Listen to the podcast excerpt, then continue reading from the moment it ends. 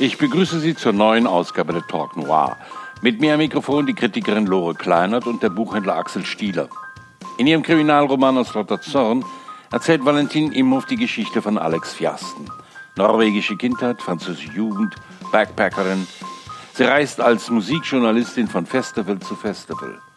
Bei einem Konzert lernt sie einen Musiker kennen, der behauptet, in der Band des berühmten Trent Reznor gespielt zu haben. Nachdem sie in Louisiana nur knapp dem Tod entkommen ist und einen Mord begangen hat, bildet sie sich ein, dass der Musiker zu jenen gehört, die sie verfolgen. Sie tötet ihn in einem Hotelzimmer. Ihr Körper ist mit winzig klein geschriebenen Zitaten tätowiert, die als Schutzhülle vor ihren grausamen Erinnerungen dienen. Aus lauter Zorn ist das beklemmende Porträt einer Frau und ihrem missbrauchten Körper, was mich zu der Frage bringt, wie überlebt man das? Also eigentlich überlebt man das nicht wirklich. Das zeigt dieser Roman von vorne bis hinten. Was der jungen Frau da tatsächlich passiert ist, erfahren wir ja im Buch erst nach ungefähr 120 Seiten. Vorher wissen wir das gar nicht auf welchem Feldzug sie sich da befindet. Und am Anfang habe ich gedacht, das ist so ein bisschen was kulturell überfrachtetes. Ganz bevor ich angefangen habe zu lesen, da sind ja relativ viele Zitate, nordische Geschichten und so habe ich gesagt, oh, was kommt jetzt auf uns zu hier, kulturell sehr äh, aufgeladen. Und dann hat mir aber sehr gut gefallen, wie das verklausuliert aufgebaut worden ist. Also geschickt, gruppiert mit einer Sprache, die ich hinreißend und toll fand. Also da steht zum Beispiel, die lebt seit Monaten in einer Welt ohne Sonne, in einer Finsternis, in der Welt der Finsternis des Eises, mit Göttern der Verstellung, des Verrats, der Zerstörung und des Hasses. Und das ist so aufgeladen, das ist so intensiv. Und was ich besonders faszinierend fand, war die Körperlichkeit, die da beschrieben ist. Also diese junge Frau, die von oben bis unten bedeckt ist mit Tätowierungen, mit Schriftzeichen. Am Anfang jedes Kapitels sieht man ja so ein bisschen diese äh, Schriftzeichen, diese merkwürdige Schrift, die man gar nicht richtig lesen kann und fragt sich, warum ist das so, warum hat die sich so bedeckt? Erfährt auch das im Laufe des Buches. Da will ich jetzt erst noch mal gar nicht so viel vorwegnehmen. Und wie allmählich sich das herausschält, der völlig zerstörte Kern dieser Frau aus dieser bedeckten Haut, das fand ich schon mal ganz faszinierend. Um auf die Frage zurückzukommen, überlebt man das, was ihr widerfahren ist? Man kann es ja benennen, es ist eine sehr, sehr schlimme Vergewaltigung, die sie fast umgebracht hätte. Ich glaube, das überlebt niemand wirklich ganz. Und davon handelt dieses Buch in außergewöhnlicher Weise. Es ist ja keine linear erzählte Geschichte. Das heißt, wir haben eine Gegenwart und wir haben einen Sprung zurück in dem, was da in Louisiana passiert ist. Ich glaube, dass das auch einer prägenden Merkmale dieses Buches ist, dass diese Erinnerungen immer wieder kommen. Und vom Stilistischen her ist es auch so an, angelegt, dass wir als Leser erst langsam die Vergangenheit entblättern bei der ganzen Geschichte. Wobei, das hat es mir am Anfang sehr schwer gemacht, um in den äh, Roman reinzukommen. Ich fand, du hast es gerade gut formuliert, Lore, äh, kulturell überlastet, hatte ich am Anfang auch das Gefühl. Und das fügt sich dann ganz schön. Also sogar irgendwie, ähm, ich hatte gar nicht gedacht, dass es hinterher auch noch ein richtiger Kriminalroman wird, weil eigentlich hatte ich eher gedacht, das ist irgendwie, ja, Thriller-Elemente hat es am Anfang so, aber dass es tatsächlich auch noch irgendwie was wie Ermittlungsarbeit gibt. Äh, das finde ich sehr spannend und der Roman, also die Autorin fügt tatsächlich alles zusammen, also alle alle Fäden, die sie am Anfang legt. Ich fand es am Anfang ein bisschen schwierig, aber es kriegt dann wirklich einen ganz tollen Drive. Nicht zuletzt der erste Teil hat ein bisschen mehr Schwere, aber mit dem Wissen des zweiten Teils, Louisiana ist das Stichwort, äh, wird es dann richtig rund und nach hinten raus äh, verbindet sich wirklich alles. Und dann macht auch diese, ja, es ist eigentlich wie so eine Art Filmmusik, diese ganzen äh, Songs, die sie auflistet. Am Anfang hatte ich eher das Gefühl, ist das jetzt so Name-Dropping, was soll das, weil auch so bestimmte Klassiker aus dem Independent-Bereich irgendwie genannt werden, aber das fügt sich, das, äh, das ist ganz gut. Viele von den Songs kannte ich und ich hatte auch das Gefühl, die Musik läuft dann im Hintergrund ab. Ja, ich musste immer dran denken, das ist glaube ich aus der Bibel, dieses Sound and Fury, ja, Lärm und Zorn. Das ist sowas, was die ganze Zeit mitläuft wie eine Tonspur. Und der Raum dieser Alexis Fjersten wird eigentlich immer enger werden, wir als Leser, und das fand ich so subtil, immer mehr wissen und immer mehr begreifen und die Chancen sehen, die möglicherweise noch da sind und dann auch mitvollziehen, warum die genutzt oder nicht genutzt werden können in vielen Fällen. das ist schon wirklich, also für einen Erstling, muss man ja sagen, ist ein Erstling von Valentin Imhoff sehr kunstvoll, außergewöhnlich. Fandet ihr auch, oder? Also wenn du sagst zum Beispiel kulturell überfrachtet, ist das ja interessant, einfach aus dem Grund, sie setzt diese Tattoos ja im Grunde so als Schutzhülle gegen diese Erinnerungen ein. Und genauso passiert es uns. Wir finden erst nach und nach Zugang zu dieser Person, die da beschrieben wird. Am Anfang ist sie uns fremd, auch wegen der Dechiffrierung, die vorne an, an, an Zitaten da ist, aber auch von ihrem, von ihrem Gefühlswegen, wie sie reagiert, wie sie plötzlich ähm, aggressiv wird oder auch Angst hat. Und es gibt keinen Vorlauf dafür.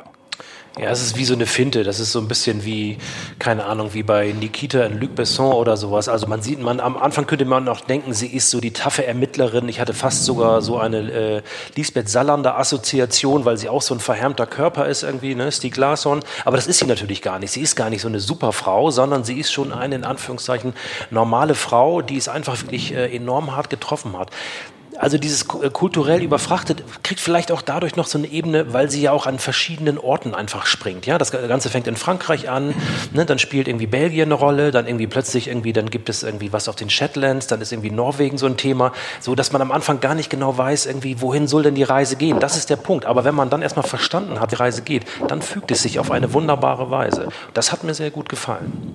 Und ich fand diese Gratwanderung zwischen Zorn, Angst, dass so allmählich man versteht, das ist Paranoia, das ist eine angstgeplagte Frau.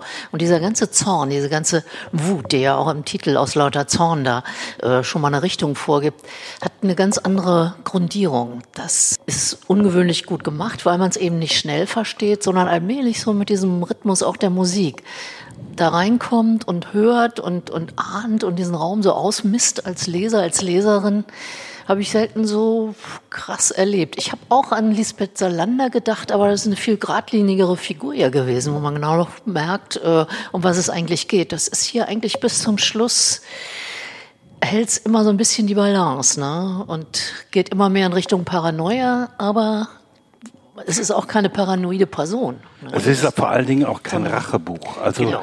Ne? Es genau. gibt viele, viele Kriminalromane oder auch andere Romane, die nach so einem schrecklichen Erlebnis dann auf den Rachefeldzug aus ist. Das ist überhaupt nicht der Fall.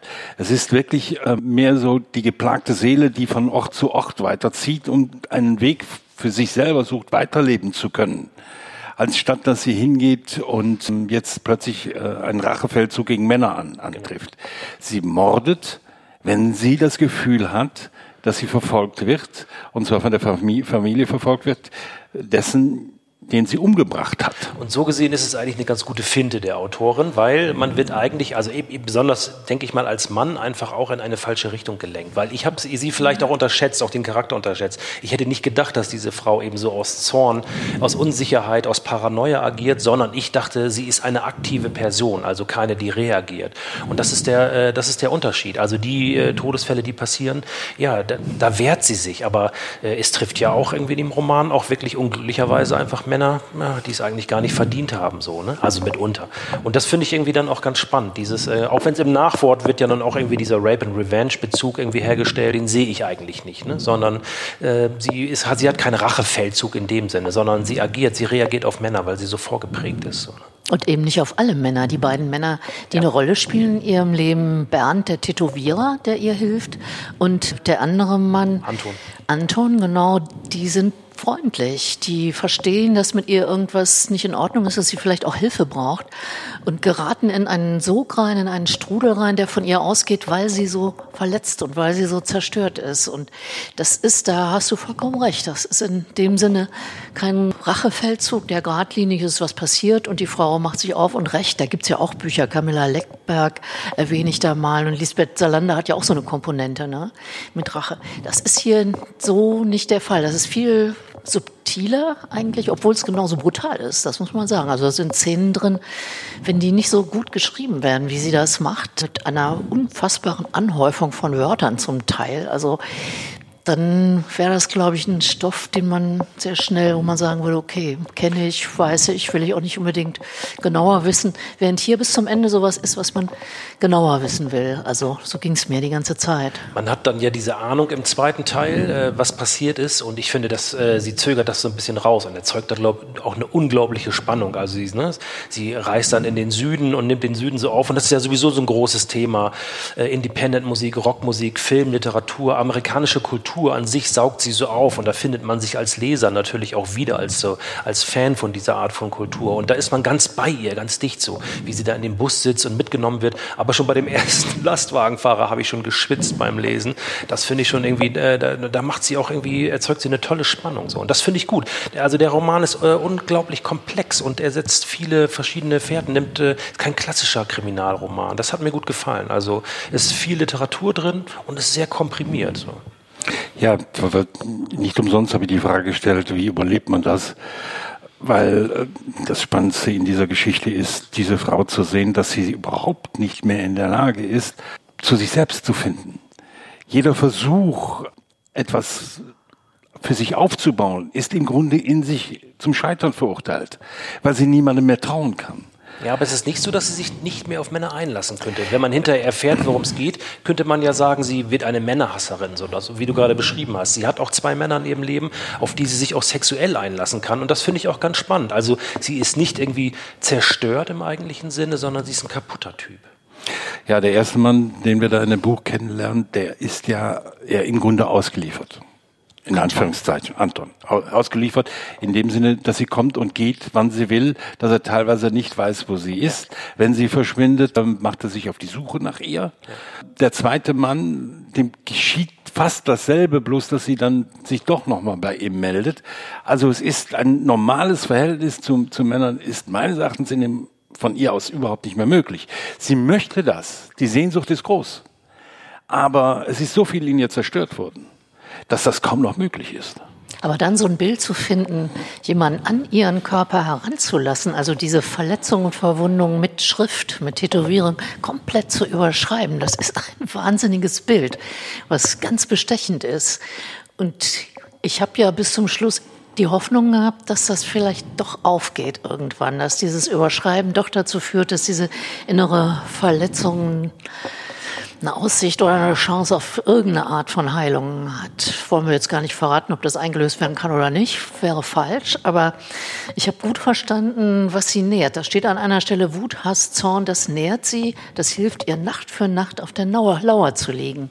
Ja, wer auf der Lauer liegt, lebt ja noch und kann sich noch wehren. Und diese Spannung, die ist so interessant, weil man ja nicht ganz genau weiß, wie weit das mit der Paranoia geht, ob nicht wirklich auf der Lauer liegen was Intelligentes ist. Was mich ein bisschen gestört hat, muss ich sagen, ist die Polizistin, die da eine Rolle spielt, die auch jung ist, in ihrem Alter, auf den Shetland-Inseln auf sie angesetzt wird. Das war nicht eine Verdopplung. Gut, das wäre vielleicht nicht nötig gewesen, aber ist ein interessantes Element auf seine Weise auch. Aber da bin ich doch mehr bei den beiden Männern gewesen. Ja, diese Polizistin in, in, aus den Shetland, die ähm, leidet ja auch unter den Männern, weil sie nicht ernst genommen wird. Da, da stimmt, da ist schon eine Verdopplung drin. Ne? Auch wenn sie jetzt nicht so gravierend ist wie, wie das, was, was Alex äh, passiert. Aber da hat die Autorin einen zweiten Zug hinein reingeschrieben. Äh, es muss nicht nur der Missbrauch und die Vergewaltigung sein, man kann auch so als Frau ausgegrenzt werden. Ich glaube, sie zeigt einfach eine Frauenwelt, ohne, aber sie ist weit davon entfernt, einen feministischen Roman zu schreiben, ne? sondern, aber das ist schon eine Frauenwelt. Und vielleicht ist es auch das, ich, mir ist das zum Beispiel gar nicht so aufgefallen. Ich habe das eher wahrgenommen als irgendwie, ja genau, das ist dann irgendwie äh, Alltag von Frauen. Äh, eben auch auf den Shetlandinseln. Ich hatte mich dann eher ein bisschen daran gestört, warum müssen es jetzt die Shetlandinseln sein? Das hat, da hatte ich jetzt irgendwie keinen Bezug zu, hatte ich am Anfang schon gesagt, aber äh, das ist letztendlich irrelevant. Also ich finde das ganz spannend. Habe natürlich auch mal versucht, zu den, von den Songs direkte Bezüge zur Situation irgendwie zu finden, die ich jetzt so nicht herstellen konnte, aber ich habe es eigentlich als Hintergrund-Soundtrack wahrgenommen. Naja, und die Playlist am Ende ist schon ganz toll. Also es sind ganz viele Sachen dabei, die ich sehr gerne auch mag und gerne höre. Ja. Und gedacht, ja, das ist eine Anregung auf der musikalischen Ebene, dann dieses Buch vielleicht auch nochmal zu umkreisen und sich damit zu beschäftigen. Hat mir Spaß gemacht. Also was, was mir in dem Buch gefiel, ist die Tatsache, dass ein Opfer so marginalisiert wird, dass sie zur Täterin wird, dass die Gesellschaft nicht in der Lage ist, Frauen zu schützen, dass die Gesellschaft auch nicht in der Lage ist, Wege aus, aus einem solchen Verbrechen zu finden, sondern dass sie letztendlich wird sie mit ihr, mit dem, was sie erlebt hat, alleingelassen. Ja, wobei sie aber auch nicht in Amerika äh, nach der Tat irgendwie einen Weg daraus sucht, sondern sie flüchtet ja sofort vom, vom Ort. Also sie äh, schafft Tatsachen, die es auch schwer machen würden, aber es gibt ja gar keine Möglichkeit. Also sie zieht das überhaupt null in Erwägung. Sie verlässt sofort die Location, sofort das Land, geht sofort zurück nach Europa. Also so gesehen äh, ist es gar nicht so ein, also der Roman beschreibt jetzt nicht, wie jemand auch an der Gesellschafts äh, zerschellt, äh, wenn, er, wenn ihm was Schlimmes passiert ist. Darum, darum denke ich mal, geht es gar nicht so. Also ich habe diese Komponente gar nicht wahrgenommen, sondern ich sehe sie da aber auch ziemlich solitär. Und, und, was ich auch bezeichnend finde für ihre solitäre Art, äh, ist zum Beispiel eine tolle Schlüsselszene, als dieser Anton in ihre Wohnung kommt. Und äh, ich finde ja so die Beschreibung von Räumen oder frei nach irgendwie zeig mir, wie du wohnst, dann sage ich dir, wie du bist. Äh, ich finde diese Zwei-Zimmer-Wohnung oder ein, Einraumwohnung, die sie hat mit so einer Kitchenette und sowas, das wird so beschrieben, kein Badezimmer, nichts, als würde sie auf gepackten Koffern sitzen. Das fand ich irgendwie toll beschrieben und auch irgendwie ein bisschen spooky so. Also das sagt so ganz viel über so einen Menschen aus. Das ist so wie, man hat das Gefühl, man kennt einen Charakter und ist das erste Mal bei dem zu Hause eingeladen. Jeder kennt das vielleicht bei, bei, bei Leuten und ist dann überrascht, wie Menschen leben oder man hat die ganz anders eingeschätzt, also im Positiven wie im Negativen. Das fand ich spannend. Sie ist so solitär. Also ich fand diesen...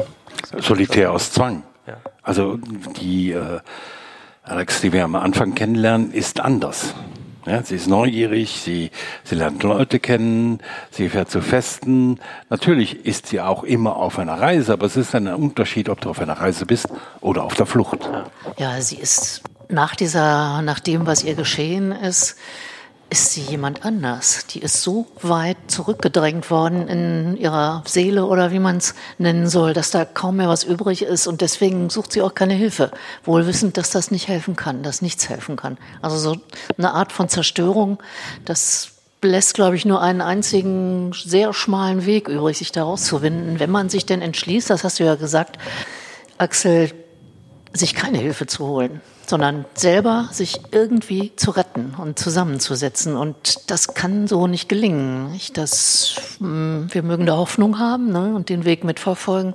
Aber im Grunde genommen, ab einem bestimmten Punkt weiß man, das ist nicht möglich auf diese Weise. Es ist ein bisschen fiktiv, weil ich kann mir nicht vorstellen, dass sowas in der Wirklichkeit äh, so gehen kann und so funktioniert. Das ist schon ein sehr besonderer Weg, der da gezeigt wird. Aber als Roman ist das absolut nachvollziehbar. Sie hat ja auch gar nicht diese gesellschaftlichen Strukturen. Also es wird ja kurz so ein bisschen was über ihre Familie beschrieben, es wird ja nur so angerissen. Und sie ist ja nicht gerade jemand, der so eingebunden ist in so eine familiäre ja, Wohlfühlzone, kann man sagen, so, ne? sondern sie ist da schon, sie ist da schon losgelöst, hat eigentlich keinen Kontakt zu ihrer Verwandtschaft. Also ähm aber eigentlich eine ganz lebensfrohe junge ja. Frau, ja, die ja. da in New Orleans eben rumfährt und Musik hört und gut gelaunt neugierig ist, ist und neugierig ist, ja. Ne? Ja, wo du gerade sagst, ein fiktiver Roman, was ihr da geschieht. Die Beschreibung, was da in der Hütte passiert, ist von einer solchen Brutalität, so dass auch von von einer menschenverachtenden Männer Männer die Frauen nur noch wie ein Stück Fleisch behandeln. Das ist kaum auszuhalten aber es, sie findet trotzdem für sich einen Weg, sich nicht sofort das Leben zu nehmen. Und das ist teilweise eine Geschichte, würde man sie in Ruhe lassen, würde diese Paranoia, dass sie verfolgt wird, nicht, nicht auf ihr lasten. Würde vielleicht die Musik und, und die Tattoos dazu führen, dass sie irgendwie einen Frieden mit sich findet. Obwohl das, was geschehen ist, ja nicht auszuradieren ist. Auch nicht mit einer tätowierten Haut und nee. auch nicht mit dem Ermorden anderer Männer. Das ist nicht wirklich auszulöschen. Und diese Gratwanderung, wo wir ja immer hoffen, also was könnte denn der Schlüssel sein, um doch noch einen Weg zurückzufinden zum Leben? Ja, das ist das eigentlich Faszinierende daran. Nicht der Rachefeldzug so sehr. Ne? Ist ja im Grunde auch kein wirklicher. Aber dieses, diese Hoffnung, was kann gegen diese ultimative Zerstörung von dem Selbst, von der Frau, von ihrem Innersten, was könnte ein Weg daraus geben? Das dekliniert die Valentin Imhoff ja durch. Ne? Und äh, das hätte, glaube ich, eine sehr junge Autorin so nicht schreiben können. Ich habe gelesen, dass sie Jahrgang 1970 ist, also nicht mehr ganz jung. Und da denke ich, da ist eine Menge Lebenserfahrung und Schreiberfahrung möglicherweise auch reingegangen. Nicht? Die ist wortreich, die kann das schreiben. Die hat du besitzt eine Sprache. Ja, ne? die hat eine Sprache zur Verfügung, um sehr, sehr viel auszuprobieren. Ja, wie kommen wir jetzt von diesem harten Thema zu unserer neuen Rubrik in unserem Podcast, dass wir Bücher empfehlen? Ich fange damit mal an und empfehle Anna Burns Milchmann aus dem Truppenverlag weil auch hier eine junge namenlose Ich-Erzählerin im Belfast der 1970er Jahre zwischen die Stühle gerät, zwar nicht die schrecklichen Erfahrungen macht, die Alex in dem Roman von e. Valentin Imhoff äh, mitmacht, sondern einer ganz anderen Art und Weise von gesellschaftlichem Druck äh, erfahren muss. Nicht nur, dass einer der Paramilitärs sie im Grunde stalkt, sie zu seiner Freundin zu machen versucht, sie wird auch dem Druck der verschiedenen Gegensätze in Nordirland ausgesetzt. Das heißt, man hat sich auf eine gewisse Weise zu verhalten. Es ist die Geschichte einer jungen Frau, die sich da widersetzt, die sehr belesen ist, die aber auch diesem harten Alltag viele komische Seiten abwenden kann mit einer grandios großen Sprache, ist nicht umsonst mit dem Booker-Preis ausgezeichnet worden, also nur zu empfehlen. Ich habe einen französischen Autoren, auch ein französisches Debüt mitgebracht, äh, Victor Justin, Hitze, bei Kein und Aber erschienen. Ja, tolles Debüt. Handelt von dem 17-jährigen Leo, der die letzten Ferientage mit seinen Eltern in Frankreich an der Küste auf dem Campingplatz verbringt und gleich in der ersten Szene passiert, wie bei unserem Roman, den wir heute besprochen haben, auch ein Mord. Nein, kein Mord, sondern es kommt jemand um, nämlich Oscar, ein Freund von ihm, nimmt sich selbst das Leben, stranguliert sich an der Schaukel eines, äh, ja, bei einem Spielplatz und er greift greift nicht ein.